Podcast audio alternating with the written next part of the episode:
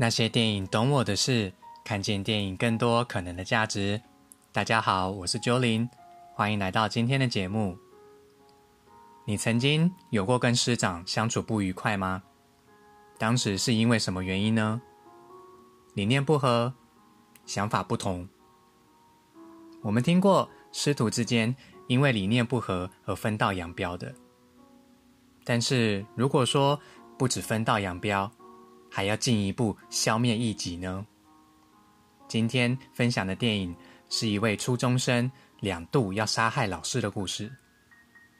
啊，我必须要说，这部电影我是两度握紧拳头，很紧绷的看完全片。电影的画面其实很平和、很日常，却透露出一种令人很不自在的毛骨悚然。接着就来跟大家聊聊本集的电影《少年阿罕莫德》。一位穆斯林少年因为宗教信仰的关系，经常在放学后会去一间集会所跟一群教友一起祷告。看似很平常的习惯，却在此时透露出一丝不祥的端倪。这场聚会的 leader 曾经鼓吹孩子说，他的学校老师是异教徒。还怂恿孩子说：“当我们看到异教徒跟无神论者的时候，就要怎么做呢？”孩子就说：“杀了他们。”老师也意识到危机，也曾经来劝阻孩子跟这样的危险分子互动。这 leader 还大大的说：“啊，如果我们有圣战士，这婊子就死定了。”经过不断的洗脑。竟然真的说服了孩子向老师行凶，幸好老师逃得快，才捡回一命。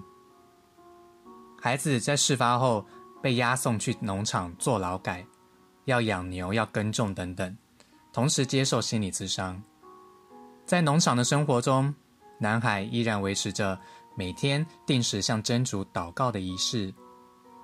农场主人的女儿对他示好、表白，还主动亲吻他。上演两小无猜的剧情，但可惜的是，更多是妹有意，郎无情。男孩一动依然无动于衷，甚至还表现出厌恶，到厕所漱口刷牙，一边附送可兰经文，说自己不能跟女性接吻，而且对方还不是穆斯林，让他更反感，并且恳求真主的原谅。男孩。是那样的虔诚跟慎重。两人之间的互动，在男孩的劳改即将告一个尾声时，面临了转捩点。男孩在临别之际问他说：“那你愿不愿意成为穆斯林？这样我的罪可以轻一点。”嗯，我不知道大家会怎么想这件事情啊。在女孩的认知里，两情相悦没有什么错。可是他不喜欢被强迫的感觉，所以并不愿意。男孩就埋怨女孩说：“你这样会害我上不了天堂，害我不能成为一位真正的穆斯林。”女孩就说：“哦，拜托，才没有天堂嘞！”于是他就怒推女孩一把，大喊：“你这无神论者！”最后两人不欢而散。原以为电影会加入一些。青苹果恋爱的剧情，让这孩子展现多一点人性的温度。不过这次两人不欢而散，反而再一次印证到男孩他认定异教徒女生就该消灭的认知，再一次坚定要杀害老师的念头。他想起来前辈就是这样灌输他：要成为真正的穆斯林，就要敌视女性。跟讨伐所有异教徒跟无神论者，一切都是真主最大。整个宗教狂热的信仰会彻底瓦解一个人之所以为人、独立自主的价值，还有藐视身边人的生命。所有异教徒都是没有价值的，应该要消灭的。奉真主之名。看到这边，我整个感到哦，毛骨悚然啊！而且这种毛毛骨悚然，跟所谓我们看德州电锯杀人狂、食人魔、月光光、心慌慌的杰森，那种用明目张胆、直球对决的暴力跟血腥来虐观众是完全不一样的。这部片让我感到更恐怖的是，这孩子看上去也才初中的年纪而已吧，戴着一副眼镜，人看起来嘛勾引勾引的啊，邻家男孩的感觉。到后来变成像机器人一样附送着可兰经文，祈祷阿拉保佑他的圣战成功，一边污蔑老师，污蔑女性是如何的邪恶，该被正义处决。从本应该青涩懵懂的青少年口中说出这样泯灭人性的话，再加上这孩子全片从头到尾几乎没有什么情绪表现，哭啊、后悔啊什么的都没有，全程就是一号扑克脸，仿佛对什么都无感。在第一次行凶后接受心理咨商跟关护时。男孩是有机会向法院申请跟老师见面的，但其实是要趁机再度行凶的。为了要尽快获准这项申请，就需要通过相关人员的专业评估。这孩子也很聪明哦，他会去背诵心理师、社工、法官想听的话，比如说妈妈来探望他的时候，曾经对他说：“我也很不忍心。”看到你被关在这里，做出这样的事情，我多么希望你可以待在这里，直到真心的回领悟自己造成身边人多大的痛苦，还有发自内心为造成的伤害忏悔。所以，男孩就把这些话背起来，对心理师这样说：“这样的会面可以帮到我的老师。”让老师有个释怀跟解脱，对我而言，也是一个理解自己犯的错有多严重，造成多大伤害的机会。听上去好像很有诚意哦，哈，有反悔的诚意，蛮真心诚意的。不过幸好这个心理师敏感度也很高，他说：“你只是背诵妈妈说的话。”我不认为你有真正站在受害者的思考角度去思考、去反省，所以自始至终，心理师都没有同意通过男孩跟老师会面的申请。哦，看到这边我想，哦，真的是好家在，不然这老师都不晓得要死几遍了。不过男孩还是找到机会逃了出来，而且整个借户劳改的过程中。是不能接触到任何金属尖锐物品的。于是他就突发奇想，把牙刷的塑胶手柄在地板磨尖磨利，藏在袜子里面。但是在整个搜身的过程中都没有被找到，就顺利通关了。看到这，我就觉得，哦，what the fuck，有一点出戏耶？怎么怎么会这样？啊，anyway，回到影片。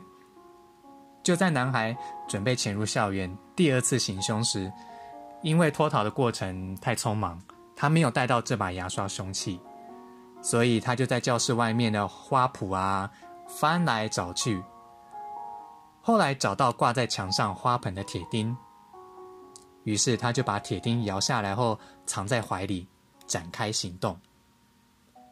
因为一楼教室门窗都锁住了，他就开始想方设法。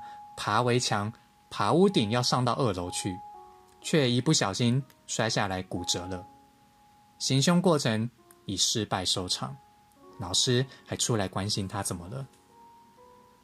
这边有一个蛮让我印象深刻的细节是，在这场第二次行凶的过程中，他喊了两次“妈”，这是他非常罕见的表现出脆弱跟无助。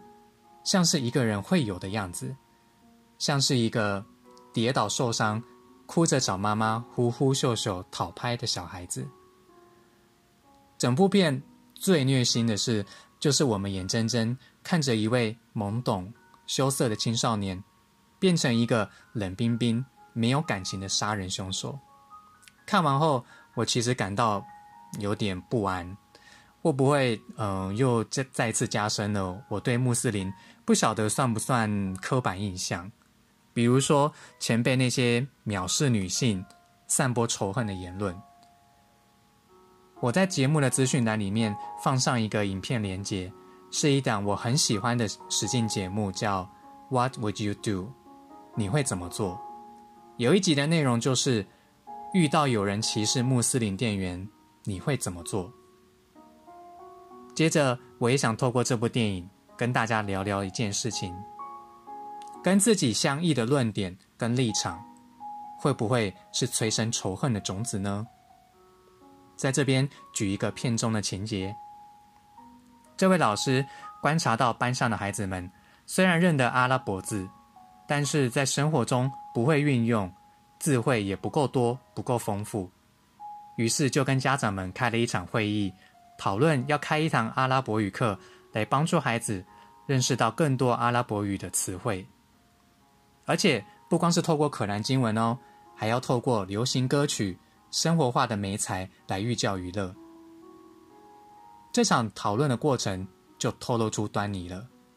有反对方的家长说，任何从可兰经以外的方式学习阿拉伯语，都是亵渎、藐视真主的，是令人无法认同的。或许也是必须讨伐的。支持派的家长说，孩子学习阿拉伯语。正是为了做一个更好的穆斯林，例如求学申请、求职就业、学习阿拉伯语都有很大的帮助。从这边我们也能看出来，整体穆斯林的内部其实也存在很大的分歧。信奉可兰经是唯一真理，是唯一学习的管道，其他都不行。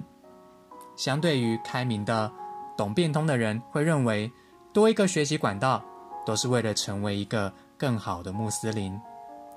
可是，为了成为更好的穆斯林这个目标，解读不同，立场相异，就形成了为什么会有激进的搞圣战士、自杀炸弹客的穆斯林，跟与世无争的和平穆斯林。全片值得探讨的后坐力真的很强。各位听众，你觉得呢？如果有人告诉你，你信奉的真理并不是唯一真理，还有其他的真理，你会怎么做呢？我个人是认为，排他性这么强，只允许其他人接受我的真理才是唯一真理，不接受的，就是要消灭的异教徒。这样确实会让人感到很反感跟质疑，而且很容易走火入魔。甚至啊，我我。我感非常好奇的是，到底为什么一个人会放弃自己独立思考的价值，而全盘接受人家的价值判断，去危害他人生命呢？而且如此的执迷不悟，即使接受了保护管束跟咨商辅导，也不曾动摇要杀害师长的念头。如此根深蒂固的信仰，是由于恐惧吗？恐惧、害怕自己不照做。就会犯了戒律，就会上不了天堂。那为什么天堂对我们这么重要呢？重要到不惜摧毁另一个人的生命。好的，以上是本期节目的内容。有任何想跟我分享的，就尽管留言给我哦。你的声音会让这个节目变得更好哦。有什么好电影，也非常欢迎到脸书粉丝页。那些电影懂我的事，一起互动吧。疫情当前，大家要保重身体哦，也别忘了来看一场好电影吧。那些电影懂我的事，看见电影更多可能的价值。我们下次见。